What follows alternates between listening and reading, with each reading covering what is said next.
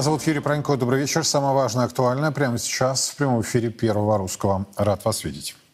Мэр Москвы Сергей Собянин и помощник президента России Максим Орешкин разошлись во мнениях. Первый считает, что Россия за последние полтора года провела структурную реформу, которая позволила переключиться, цитата, «с больной части глобальной экономики на здоровую». Второй, московский градоначальник, считает, что после разворота на восток из-за введенных Западом санкций российская экономика столкнулась с новыми трудностями и с экономической войной. На самом деле то, что сделано за последние полтора года, это очень большая структурная реформа. Структурная реформа по переключению российской экономики, ее ориентации с больной части глобальной экономики на здоровую. Нам теперь гораздо важнее, что темп роста экономики Китая ускорился во втором квартале до 6,5%. Темп роста экономики Индии 7,8%, что на рынках наших основных товаров складывается дефицит, который толкает цены вверх. Более того, нам открыто говорят, хотите получить какие-то технологии, покупайте в целом продукт. Мы говорим, да нет, нам нужно в лучшем случае комплектующие, которые мы заменим в скором времени. Говорит, а мы это понимаем, поэтому и не собираемся это делать. По крайней мере, не собираемся по нормальным ценам. Вот двойная цена, пожалуйста. Назовите мне, пожалуйста, хотя бы один, даже не пятилетний, а трехлетний период истории Российской Федерации, в которой мы бы не оказывались в сложнейших кризисах. Вот на моей памяти их нет. Мы постоянно находимся в ситуации преодоления. И за последние годы, если вы помните, начиная с 2010 года, 8-10 год, что такое мировой финансовый кризис? Мы с трудом его преодолели. В Москве стояло огромное количество строек, которые, спасибо нашим банкирам, передислоцировались э, к, не, к некоторым нашим государственным банкам, которые потом их долго спасали. А через несколько лет мы получили замечательную историю, связанную с присоединением Крыма, и в ответ получили первые мощные санкции, которые преодолевали.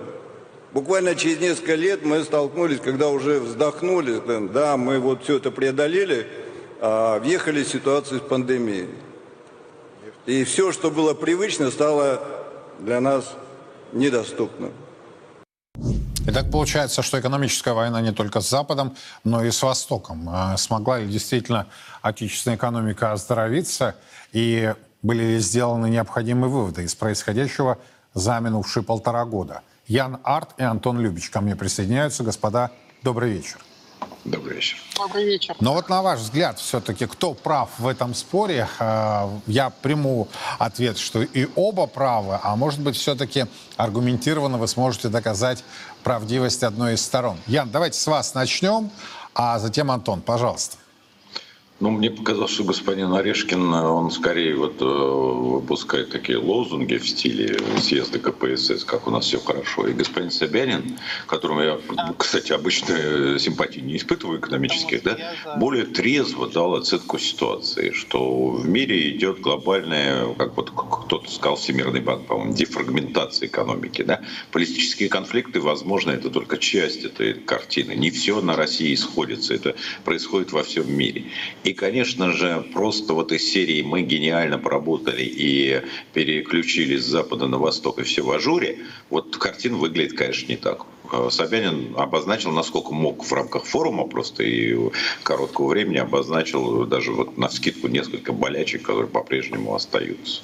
Причем он а, говорил о волнообразности этих процессов, да, помните, он привел пример 8, 9, 14 и далее. Да. Но и я... он по большому счету намекнул, что мы частично вызовы и в том числе сами, конечно, себе провоцируем, да, вот. Но смотрите, вот даже последние сообщения несколько. Китай отказывается от силы Сибири-2, потому что хочет диверсификации. Да?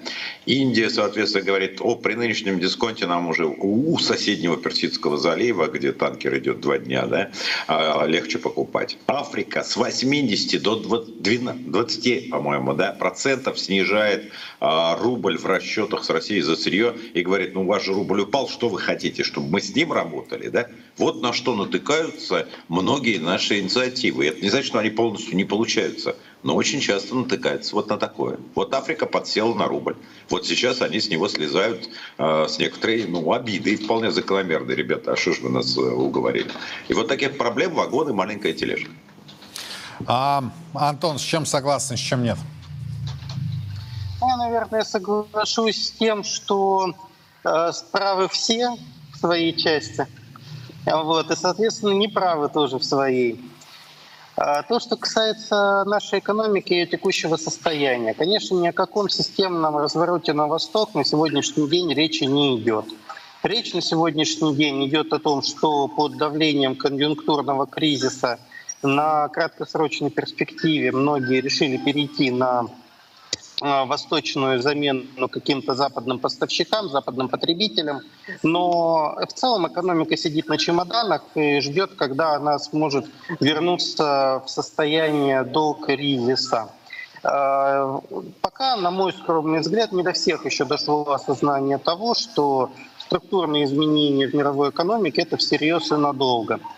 А, казалось бы, в нашей стране это должно было прийти, это осознание должно было прийти первым, но этого пока не происходит. По частностям, конечно, можно дискутировать довольно много, тоже что касается, например, того, что Африка там отвернулась от рубля. А, если мы посмотрим на реальные сделки, нет же никаких э, сделок между там, Россией и Танзанией. Есть сделки между российскими и танзанийскими компаниями, вполне конкретными и вполне конкретные объекты, ими охваченные.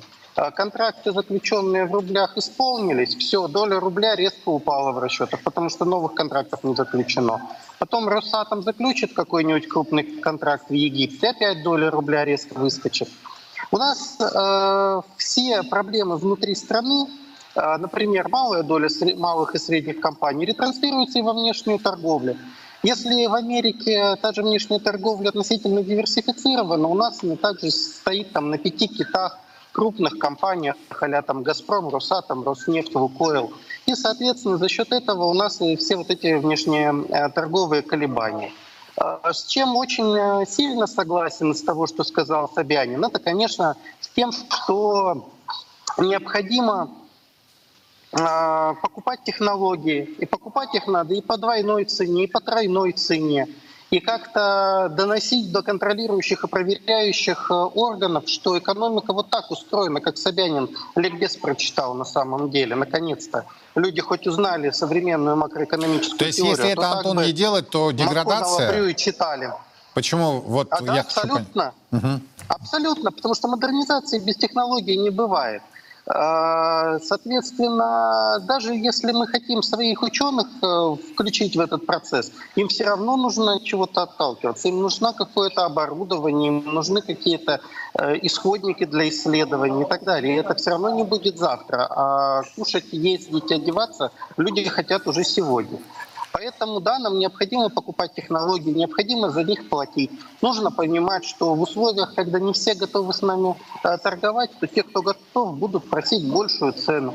Э, это все, я повторюсь, это макроэкономический ликбез.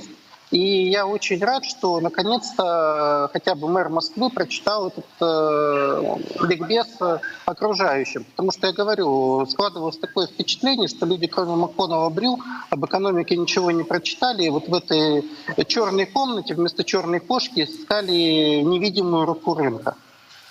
А, давайте еще одну тему хотел бы с вами обсудить. Уж не буду спрашивать по поводу здоровой и больной части глобальной экономики, о которых рассуждал Максим Орешкин. В общем-то, все спорно, э, и есть достоинства у одних э, и также недостатки, и наоборот.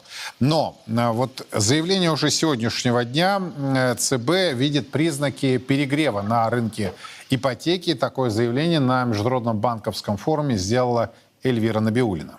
В ипотеке мы видим признаки перегрева. Ипотека растет темпами, если брать 12 месяцев, 30%. Это высокие темпы. И здесь, конечно, нас тоже беспокоит и качество кредитов, и влияние их на рынки жилья. Ведь для нашего населения важна не доступность ипотеки, там, привлекательность низких ставок, а доступность жилья. И когда рост ипотеки переливается в рост цен, еще нас беспокоит отрыв цен, мы об этом тоже много говорили, на первичном рынке от вторичного рынка, он, к сожалению, сохраняется, был задан вот этими э, схемными проектами от застройщика, но и сейчас разрыв цен на первичном вторичном рынке 40%, достигает 50%. И это означает, что если ситуация может немного ухудшиться у заемщиков и так далее, то и заемщики окажутся в очень сложной ситуации, и сами банки окажутся в сложной ситуации. То есть мы прекрасно с вами понимаем, если госпожа Набиулина права, то топливный кризис и девальвация могут показаться детской игрой в песочнице по сравнению с тем, что может э, вызвать вот этот э, ипотечный пузырь. Согласны ли вы с этой проблематикой? Видите ли вы ее? И если да, то как ее решать? Ян, пожалуйста. Вы знаете, ну, я, мне трудно окончательно судить, потому что тут нужно очень много вводных цифире, да? Но я понимаю озабоченность Набиулиной, да, и я понимаю, что строительное лобби, в принципе, готово идти до последнего и будет противодействовать по возможности этой озабоченности, приводя аргументы, в том числе частично аргументы вполне может быть и логичные.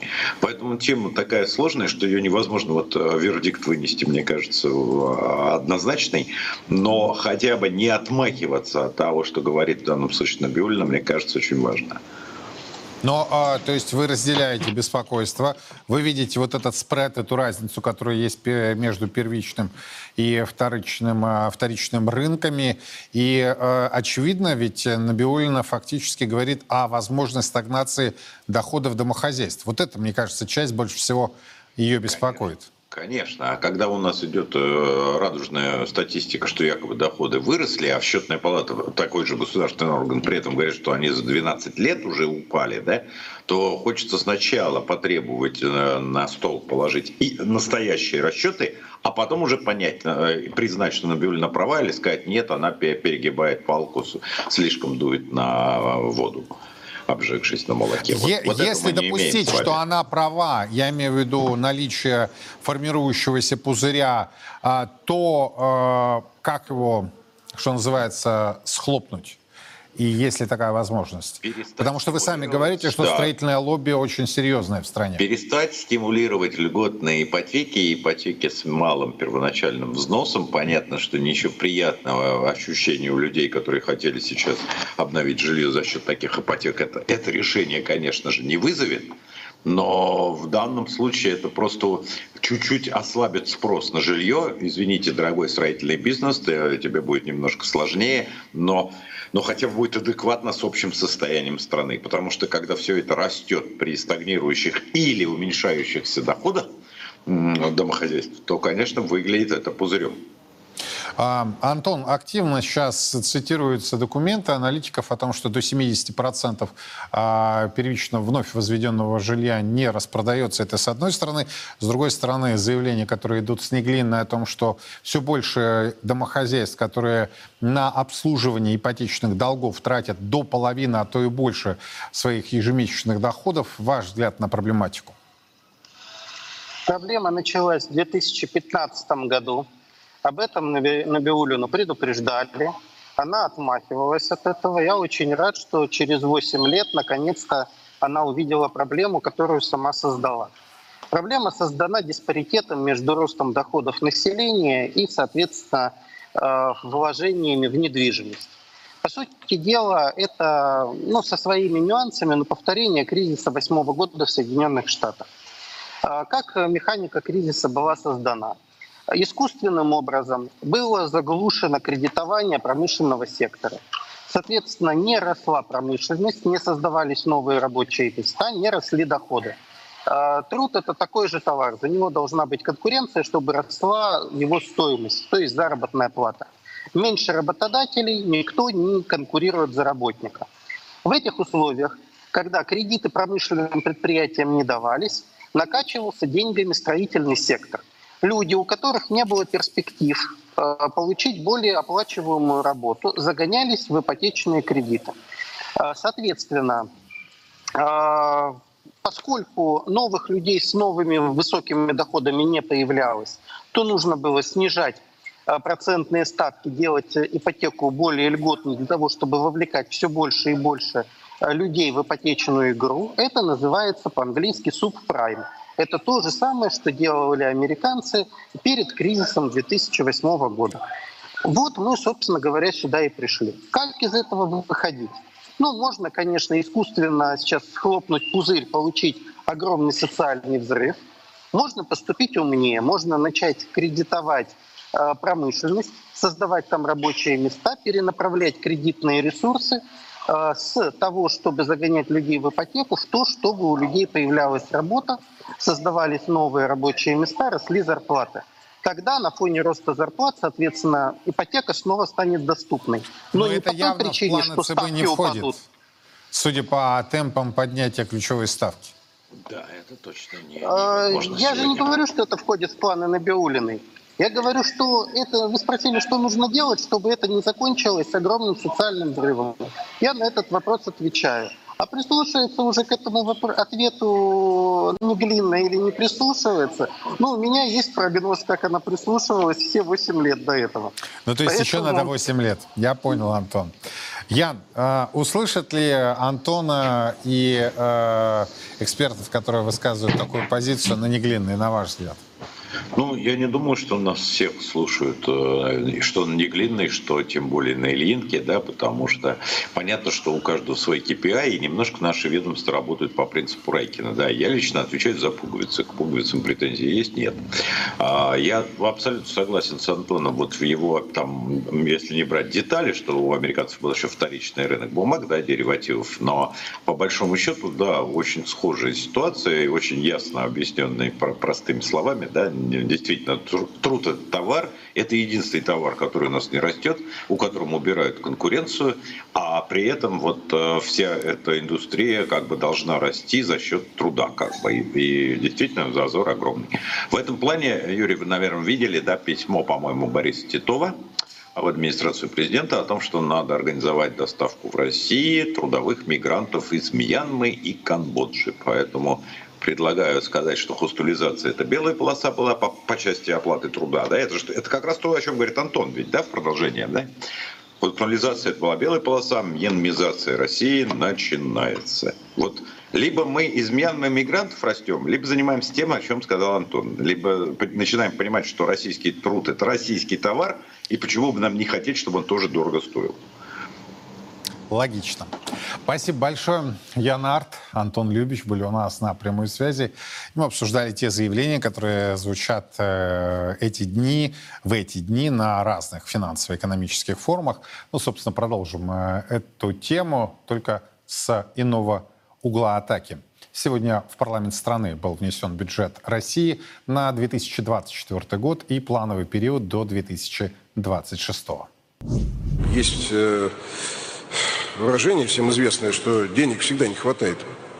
Но на то, что запланировано, хватит. Хватит.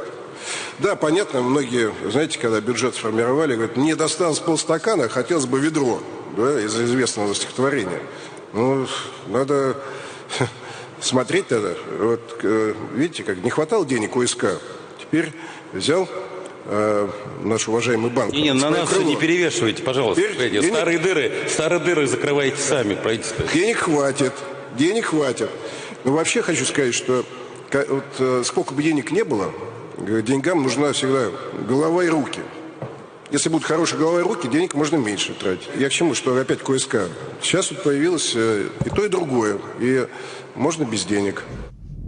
У нас год к году рост экономики за 8 месяцев 2,5%. Поэтому оценка 2,8 выглядит более чем реалистичной. Вот, к сожалению, достаточно реалистичной выглядит и оценка по инфляции 7,5%, потому что мы действительно идем, а, значит, последние цифры показывают, что мы идем на эту цифру. Вот, поэтому с этой точки зрения а, в бюджет мы заложили э, крепкие параметры. Что касается дисконтов, мы закладываем снижение бренда, в следующем, ну, 2026 году. Ну и, соответственно, сниж, э, снижение дисконта. Исходя из этого мы получаем цену 70, э, значит, экспортную цену нашей нефти, ну, собственно говоря, от которой мы предлагаем строить налогообложение на все ближайшие три года. Ну вот я хочу обратить внимание на фактическую перепалку да, между Антоном Силуановым и э, главой ВТБ, который Андреем Костиным э, по поводу ОСК Объединенной судостроительной корпорации. Это очень яркий такой пример. Банкир говорит, вы на нас свои дыры и проблемы не вешаете. Все, да? То есть э, они что-то взяли, они начинают э, гасить долги и открывать новые кредитные линии для развития, но во многом это все в ручном режиме происходит. Это не системно, не экономически. С другой стороны, слушаем, значит, Силуанова, деньги есть у него, все, он подтверждает, что деньги есть. Хотя приводит, по-видимому, так э, чувствует э, определенные способности к стендапу. Говорит, что вот осталось там полстакана, да, хотелось бы ведро, а вместо воды вино. Э, почти как поэт рассуждает. Министр экономического развития Максим Решетников – это отдельный вообще диагноз, на мой взгляд, с точки зрения того, что они говорят, делают и публикуют. Я просто вам сообщу, ни один прогноз Минэкономразвития ни разу не подтвердился реальностью. То есть они каждый год пишут, э, и поквартально пишут, и ежегодно пишут, и, помесячно пишут разные прогнозы. Огромное министерство, да, значит, э, по-моему, сейчас на дистанте находится в связи с небезызвестными событиями, на удаленке работают.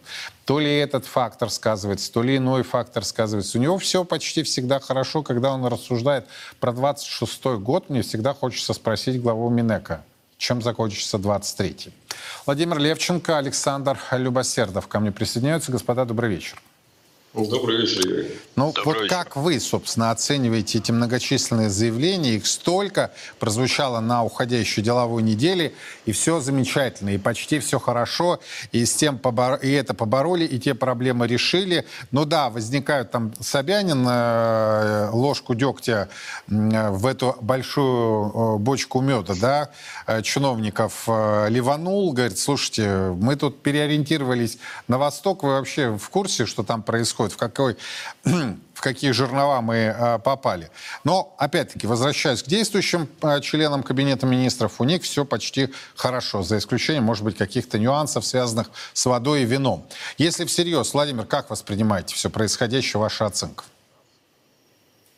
Ну, как воспринимать? Э, э, опять же, если уж э, тут у нас кто там, Антон Силанов сейчас начинал вспоминать различного рода прибаутки и так далее. Я тоже люблю этим заниматься. Но я здесь вспомню нашего классика Крылова. Да, вы, друзья, как не садитесь, вы все музыканты не годитесь. Да, Юра, ты только что сейчас сказал про прогнозы Минэкономразвития, что ни разу да, они не сбылись. Ну, о чем можно э, говорить дальше? И все наши коллеги постоянно говорят о том, что ой, тут вот Минэкономразвития. Ну да, ну и что? Поэтому действительно а, времена неопределенные. И мы в них э, не только находимся с э, даты начала СВО, мы в них, в общем, давно. И, собственно, задолго до того, как начались и ковидные карантинные ограничения и так далее, и так далее – а вопрос только один, да, сколько должно еще пройти вот таких системных, структурных, тектонических сдвигов, чтобы такие же сдвиги начались в а, нашей экономической политике, внутри нашей страны. Потому что пока мы их еще, увы, не видим. Вот это вот эм, первый и а, важный вопрос. Ну а то, что касается как раз-таки переориентации, что называется, на восток, а, ну, мы же давно задаем вопрос, а почему ориентация не внутрь, на нас, да, на жителей нашей страны? Почему ориентация куда-то на кого-то? Это что называется, ну хорошо, да, до этого мы были холопами э, на за, у Запада, а теперь мы хотим быть холопами и у Запада, и у Востока? Ну нет. Ну, лично я вот как бы против, да, ну как в старом мультике было, там, в советском, да, из детства. Баба-яга против. Но вот я здесь вот такая баба-яга. Ну, потому что надо ориентироваться на самих себя прежде всего. И, э, как уже тоже много раз объяснялось, что нет, господа товарищи, это мы Китаю нужны, что называется, позарез, а не Китай нам нужен. Поэтому это пусть они переориентируются прежде всего с Евросоюза, крупнейшего торгового партнера Китая, да, и на сегодняшний день в том числе с Соединенных Штатов, второго по размеру торгового партнера, на нас, а не мы на них. Ну а когда мы к ним приходим вот а, с открытым ртом и а, на полном серьезе говорим, поможите, собственно, да, мы тут, мы сами не местные, ну, вот. Но они видят, о, иди сюда, мой белый хлеб, ну здорово ж, конечно, ну так давайте ж мы их и, а, что называется, разденем подчастую, чем, что, собственно, и происходит. Ну, о чем мэр Москвы и сказал, да. То есть запрашиваются конечно, за поставки конечно. такие денежные средства, что впору удивляться, это Да? если не выпадать Ну, почему? из Потому что литературного а, языка. Сергей Семенович, потому что в данном случае Сергей Семенович, он в буквальном смысле слова практик, да, хозяйственник, который вот, ну, прям вот каждый э, практически день вот с этим сталкивается и задает вопросы. Э, Что, как- что-то как-то это в королевстве датском-то, ну, не совсем, мягко говоря, сходится. Может, все-таки давайте как-то, да, вот э, поменяем что-нибудь в консерватории? Да, говоря словами уже там Жванецкого. Я, кстати, вот отталкиваясь от слов Владимира, задам вопрос Александру по поводу прогнозов э, Минэка. Вот Эльвира Набиулина тоже на этой неделе заявила, что а, ее решения основываются, вся денежно-кредитная политика основывается на прогнозах правительства, что, что, дескать, вот решение регулятора – это а, прямая корреляция с прогнозами. И получается, что эти прогнозы не сбываются, они, мягко говоря, не соответствуют реальности, и это продолжается из года в год. На мой взгляд, это а, в этом всем есть умысел. Разве нет, Александр?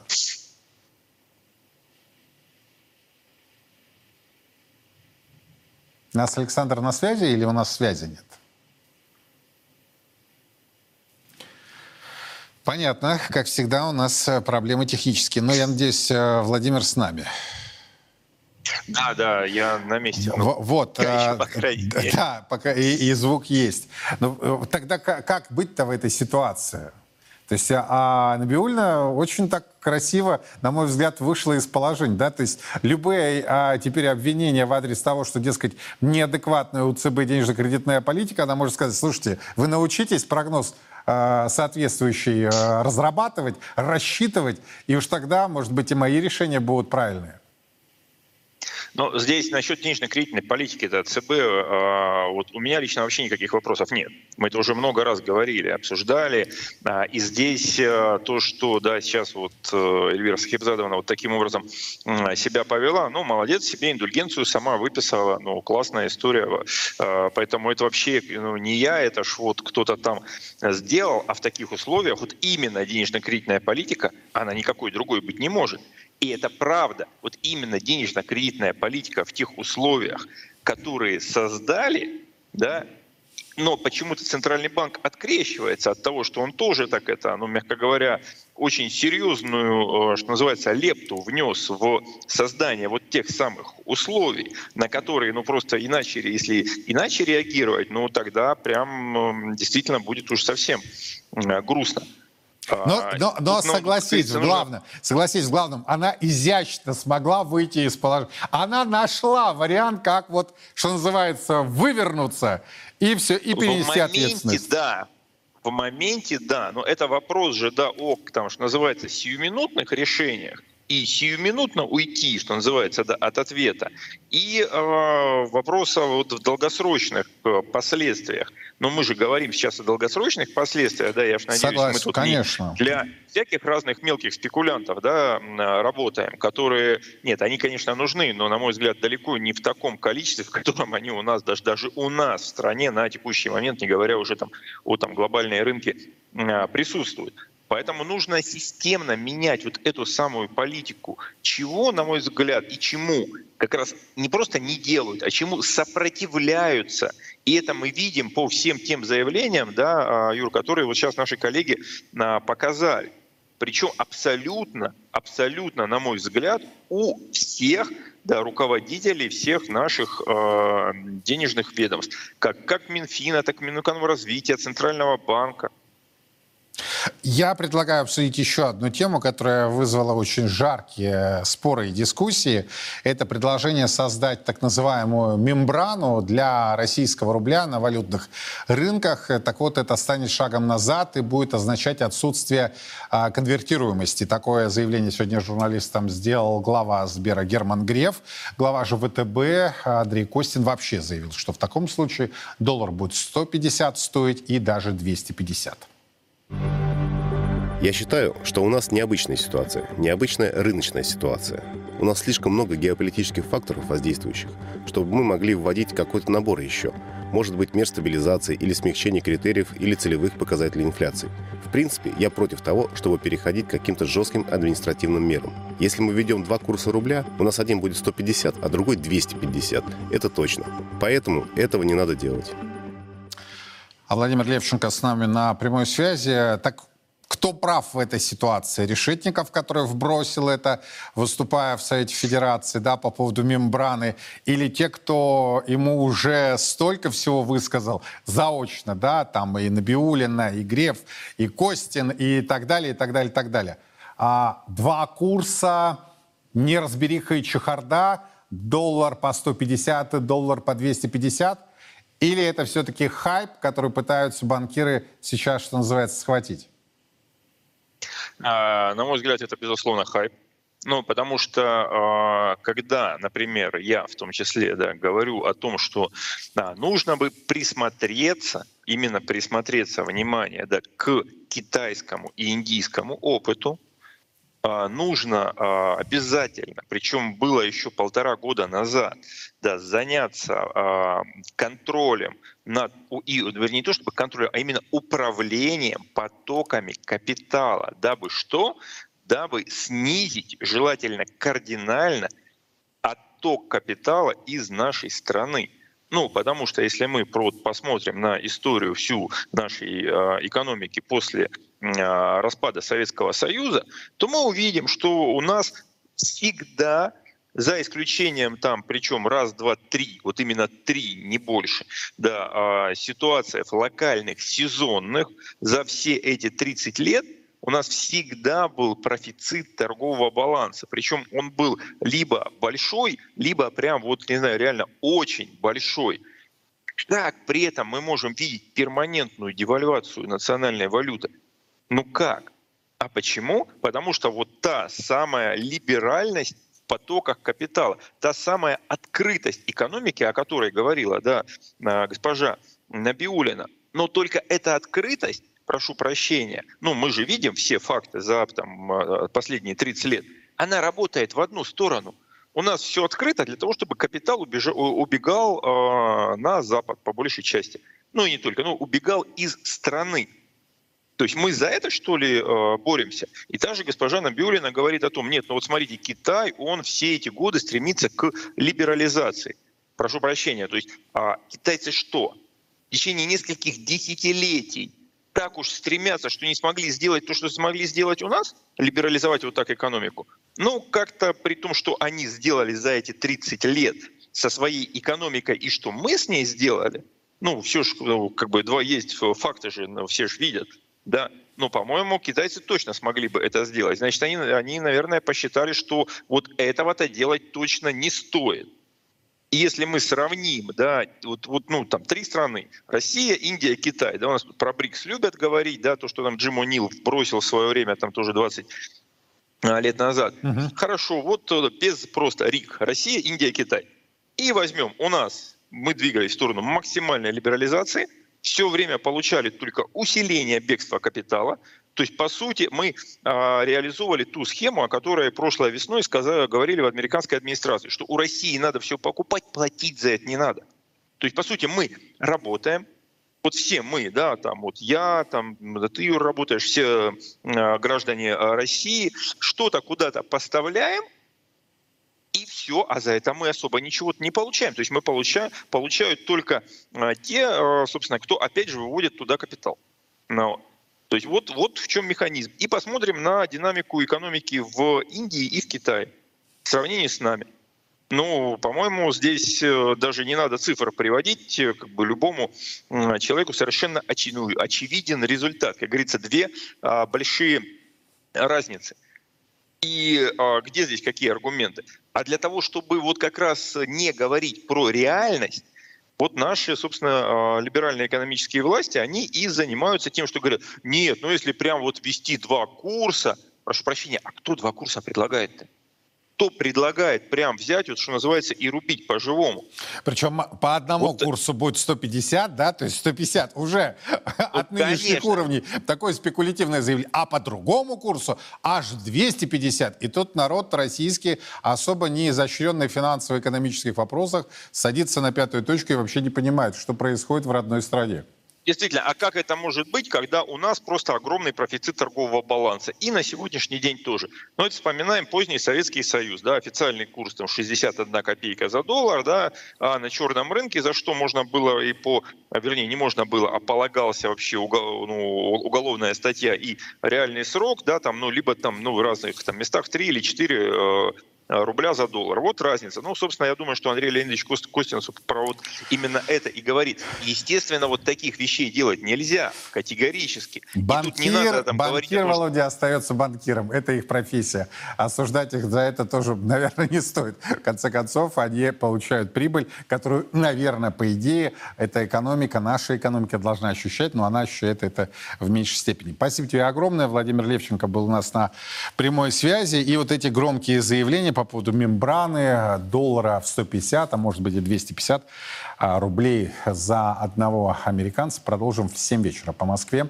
Здесь, на Первом Русском, уже в другой моей авторской программе «Сухой остаток». Ну, а сейчас дальше пойдем. В ЦБ увязывают, как я уже отметил сегодня в выпуске, свою денежно-кредитную политику с прогнозами федерального правительства. Дескать, решение регулятора – это прямое их следствие. Правительство на базе прогноза делает бюджет, а мы на базе прогноза принимаем решения по ключевой ставке, по денежно-кредитной политике. И, как обычно, у нас прогнозы более консервативные потому что для нас очень важно принимать решения, исходя из рисков, которые реализуются. Э, поэтому я не вижу ничего страшного в том, что у нас прогнозы отличаются. У нас действительно предпосылки чуть более пессимистичные, и то, о чем вы говорили, и по дисконтам на цены на нефть, и э, по экспортным показателям. Но в целом э, динамика где-то ВВП, если говорить, отличается в нашей оценке на полпроцентных пункта мы прогнозы, у нас жизнь меняется, столько неопределенности, мы только о них и говорим, поэтому, мне кажется, очень важно своевременно уточнять эти прогнозы и корректировать решения. Вот это самое важное. Ну, давайте, жизнь меняется, поэтому рассмотрим эти вопросы с точки зрения реального сектора отечественной экономики. Мой компетентный собеседник Константин Бабкин. Константин, рад видеть. Добрый вечер. Добрый вечер. Но вот на ваш взгляд, э, с точки зрения промышленника, что мы имеем на сегодняшний день, как э, то, те отрасли, которые имеют высокую добавленную стоимость, развиваются? Можем ли мы говорить действительно о развороте в их сторону, в их пользу, или об этом не приходится утверждать? Вообще никаких признаков этого нет разворота. Э, ну, кстати, вот московский финансовый форум, да, сейчас картинка была – Э, полная, э, как сказать, э, копия логотипа Московского экономического форума. Я не знаю, они как копируют или несознательно это у них получилось. Раньше вот эти люди, товарищи Гайдаровского толка, собирались на Гайдаровском форуме. Сейчас этого форума нет. Вот они теперь мимикрируют под Московский экономический форум в картинке. Но по содержанию это все э, реинкарнация Гайдаровского форума, э, форума, да. И там те же самые идеи, я смотрю, звучат. Главное это борьба с инфляцией, главное это деньги. Реального сектора вообще нет, не знаем, что это такое. И наш, э, мы ни Минэкономразвития, ни Минфин, ни Центробанк вообще не должны никак заботиться о развитии производства в России. Вот это гайдаровская такая парадигма, подход, она твердится вот уже не первое десятилетие, а четвертое уже десятилетие. Вот, это меня огорчает, и никаких подвижек э, в сторону нормализации этого процесса я не вижу. И, кстати, вот, ну, как это все влияет на реальный сектор. Вот мы сейчас на Ростельмаше э, э, строим тракторный завод, восстанавливаем завод прицепных орудий в Таганроге, строим за э, производство коробок передач, хотим еще литейный завод строить, нам нужно развивать производство. Uh-huh. И нам нужны деньги, нам нужно привлечь инвестиции со стороны. На кредиты, под которые нам обеспечивает Набиулина 15 годовых, это делать будет только безумец, инвестировать в долгосрочные проекты. Хорошо, не будем брать кредит, будем, давайте разместим акции. У нас же есть перспектива, у нас будет расти сельское хозяйство, будет расти, развиваться сельхозмашиностроение, нужна э, техника для строительства. Мы верим в большую перспективу России. Давайте этому соответствовать и строить заводы под э, производство вот этой техники, строительно-дорожной в частности. Э, давайте разместим акции. Мы рассуждали мы на Россельмаше. Пошли к банкирам, к инвестиционным, они говорят, давайте, нет проблем, разместим вам IPO, будем торговать акциями Россельмаша на бирже, но вы должны обеспечить этими, этим акциям доходность 15% э, годовых. Иначе покупатели, инвесторы скажут, а зачем я пойду в рисковые инвестиции, зачем я буду покупать акции, я спокойно положу денежки в Центробанк, и они там будут лежать и мне надежно, без всяких там рисков. Будут, и при этом будет... получать доход. Вот, при, при этом получать доход вот э, по ключевой ставке. Сколько она? 15%. Угу. Ну, у нас даже близко нету таких доходов в машиностроении. И, и не, не может быть. Там, 7% э, дохода там, прибыли в, э, в год, это считается супер успешное предприятие. 15% таких предприятий машиностроения просто не бывает. Вот. Э, и значит, что инвесторы, а деньги же есть в стране, там, все, сбережения частных лиц или там, накопления каких-то госкорпораций, они идут, э, ну, кладут в банки. Банки кладут э, деньги в Центробанк, получают вот это высокие там, проценты по депозитам. То есть деньги не идут не в реальный сектор, они с помощью ключевой ставки отсасываются из реального сектора – приходят к Эльвире Сахибзадовне, и она на эти деньги 15, печатает 15% в год. Вот из ниоткуда она имитирует деньги для того, чтобы вот соответствовать своей политике. То есть э, э, просто ничего не делая, она в условиях нерастущей экономики, вернее, создавая условия для отсутствия роста экономики, она печатает, печатает, печатает деньги, тем самым создавая условия для инфляции. И потом говорит, ой, смотрите, какая инфляция, мы надо опять повышать ключевую ставку, мы не должны ее никаким образом снижать, мы должны проводить жесткую кредитную политику, еще повышая ключевую ставку. И опять деньги к ней приходят, и опять инфляция, и в реальный сектор ничего не попадает, и мы удивляемся. И так получается, Константин, из года в год, из десятилетия в десятилетие, все одно и то же. Вот эта борьба такая упорная с инфляцией, она продолжается из года в год, и в России инфляция очень высока по сравнению с другими странами, которые проводят политику денежно-кредитную гораздо-гораздо более мягкую.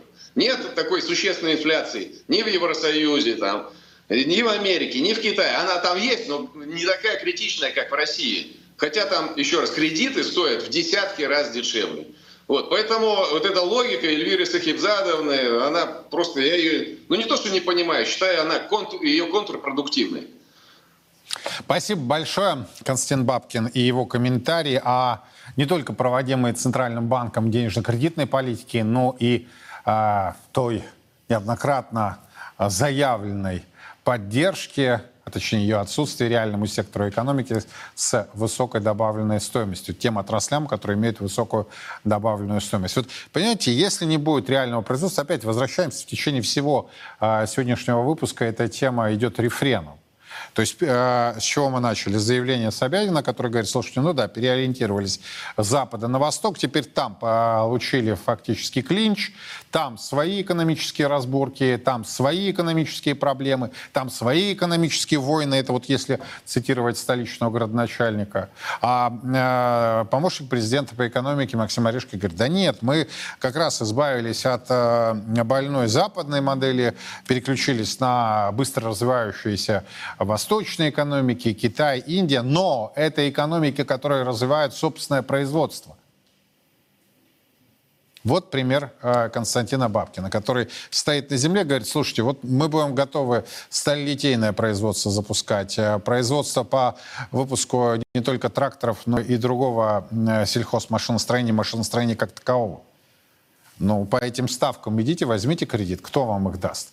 И вот, кстати, очень хороший он пример по поводу потенциального IPO привел, да, размещения листинга на бирже. То есть там выставляются условия. Если доходности такой нет, то до свидания. Кстати, Глазев, когда сидел в этой студии, говорил о том, что действительно коммерческие крупные банки, которые так или иначе аффилированы с государством, либо имеют прямую корреляцию с государством, а, э, занимаются тем, что размещают так называемые свободные денежные, свободную денежную массу на счетах в ЦБ. И всем выгодно, потому что банкиры при абсолютном отсутствии рисков получают гарантированный доход, а ЦБ делает вид, что очень активно стерилизует экономику, охлаждает, как э, было сказано неоднократно, дескать, по версии Эльвиры Набиулиной, она перегрелась. Вот для меня такие, как Бабкин, являются ярким примером того, где в реальности находится отечественная экономика. Не вот это «мы», «да мы», «да мы». Вот конкретный факт, конкретное крупное предприятие, десятки тысяч рабочих мест и, и невозможность развивать. Потому что на Неглины говорят, мы перегрелись. В каком месте? Хочется узнать. Кардинально меняем тему. Астраханская и Волгоградская области, а также Калмыкия приняли участие во Всероссийском молебне о победе. Все подробности в нашем репортаже. Очередной этап Всероссийского молебна о победе завершился на Нижней Волге. Астраханская область, Республика Калмыкия и Волгоградская область, места судьбоносной для нашего Отечества Сталинградской битвы, освящены великой святыней. Мощи небесного покровителя русского воинства, великомученика Георгия Победоносца, в течение недели посетили эти регионы, где им поклонилось более 25 тысяч человек, помолившись о нашей скорейшей победе и восстановлении мирной и справедливой жизни во всем мире. Недаром на гербе нашей Родины изображен Георгий Победоносец. Да? Это победа над злом. И Россия всегда выступает именно не тем, кто начинает войну, а тот, кто ее заканчивает. Поэтому я вижу наш мир, что Россия наведет наконец-то порядок в мире. Этот однополярный мир наконец-то закончится. Большой радостью для организаторов молебна стало то благоговение, которое к святому Георгию испытывают наши братья-калмыки, большинство из которых, хоть и не являются православными христианами, глубоко почитают небесного заступника наших бойцов.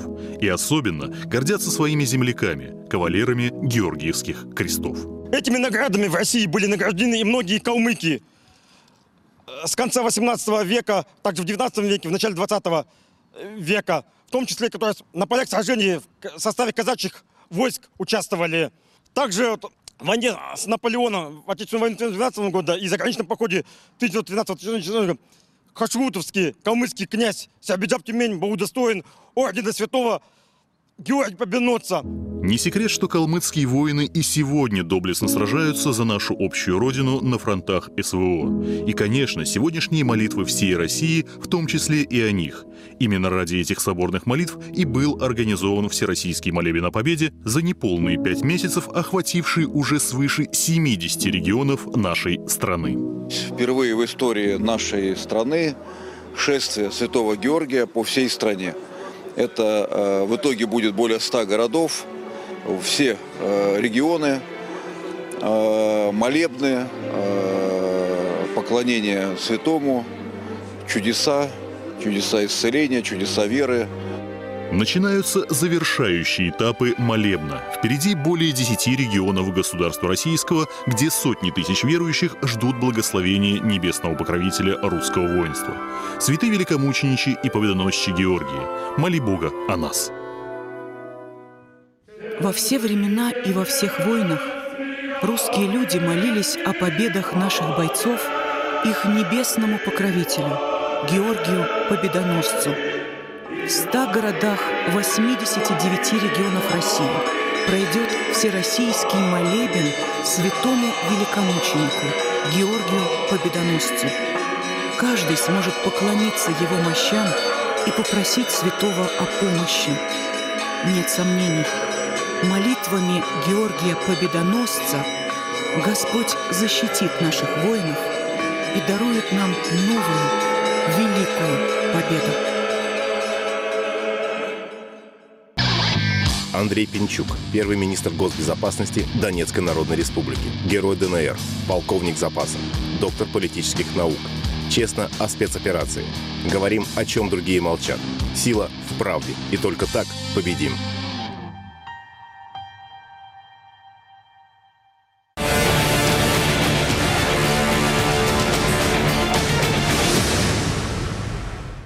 Купянском направлении происходит перегруппировка подразделений вооруженных сил Российской Федерации с целью подготовки серьезного наступления. Наводились мосты, шла интенсивная артподготовка, работала авиация, наносилось поражение живой силе и технике ВСУ в районах населенных пунктов Синьковка и Песчаная. На данном направлении противник потерял свыше 210 украинских военнослужащих и до 48 единиц вражеской техники.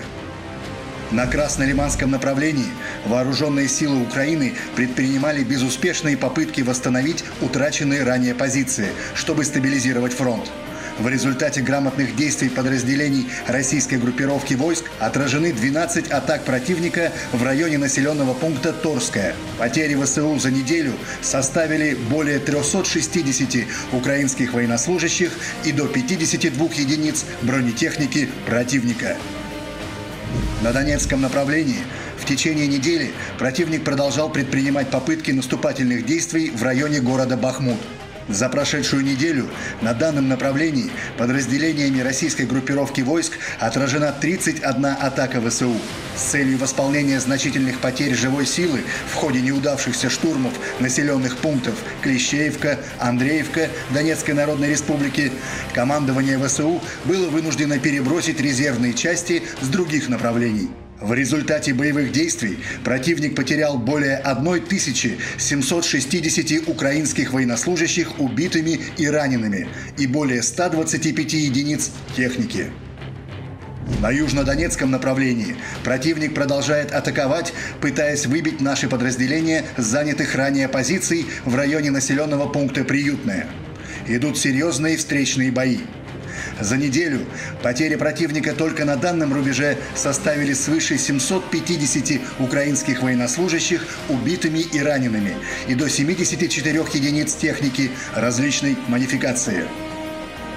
На запорожском направлении подразделения российских войск продолжают вести активную оборону, в ходе которой за неделю было отражено 8 атак штурмовых групп ВСУ в районах населенных пунктов Вербовая и Работина Запорожской области. В районах населенных пунктов Малая Токмачка, Орехов и Новоданиловка Запорожской области нанесено поражение скоплением живой силы и техники противника. Ввиду огромных потерь враг взял оперативную паузу, откатился ослабив натиск, и начал перегруппировку сил. В ходе боев потери противника составили более 330 украинских военнослужащих и до 95 единиц вражеской техники. На Херсонском направлении основные усилия были сосредоточены на предотвращении высадки диверсионно-разведывательных групп противника на острова и левый берег Днепра. В рамках выполнения данной задачи пресечена деятельность трех диверсионно-разведывательных групп ВСУ. За неделю было уничтожено до 250 украинских военнослужащих и до 57 единиц техники противника.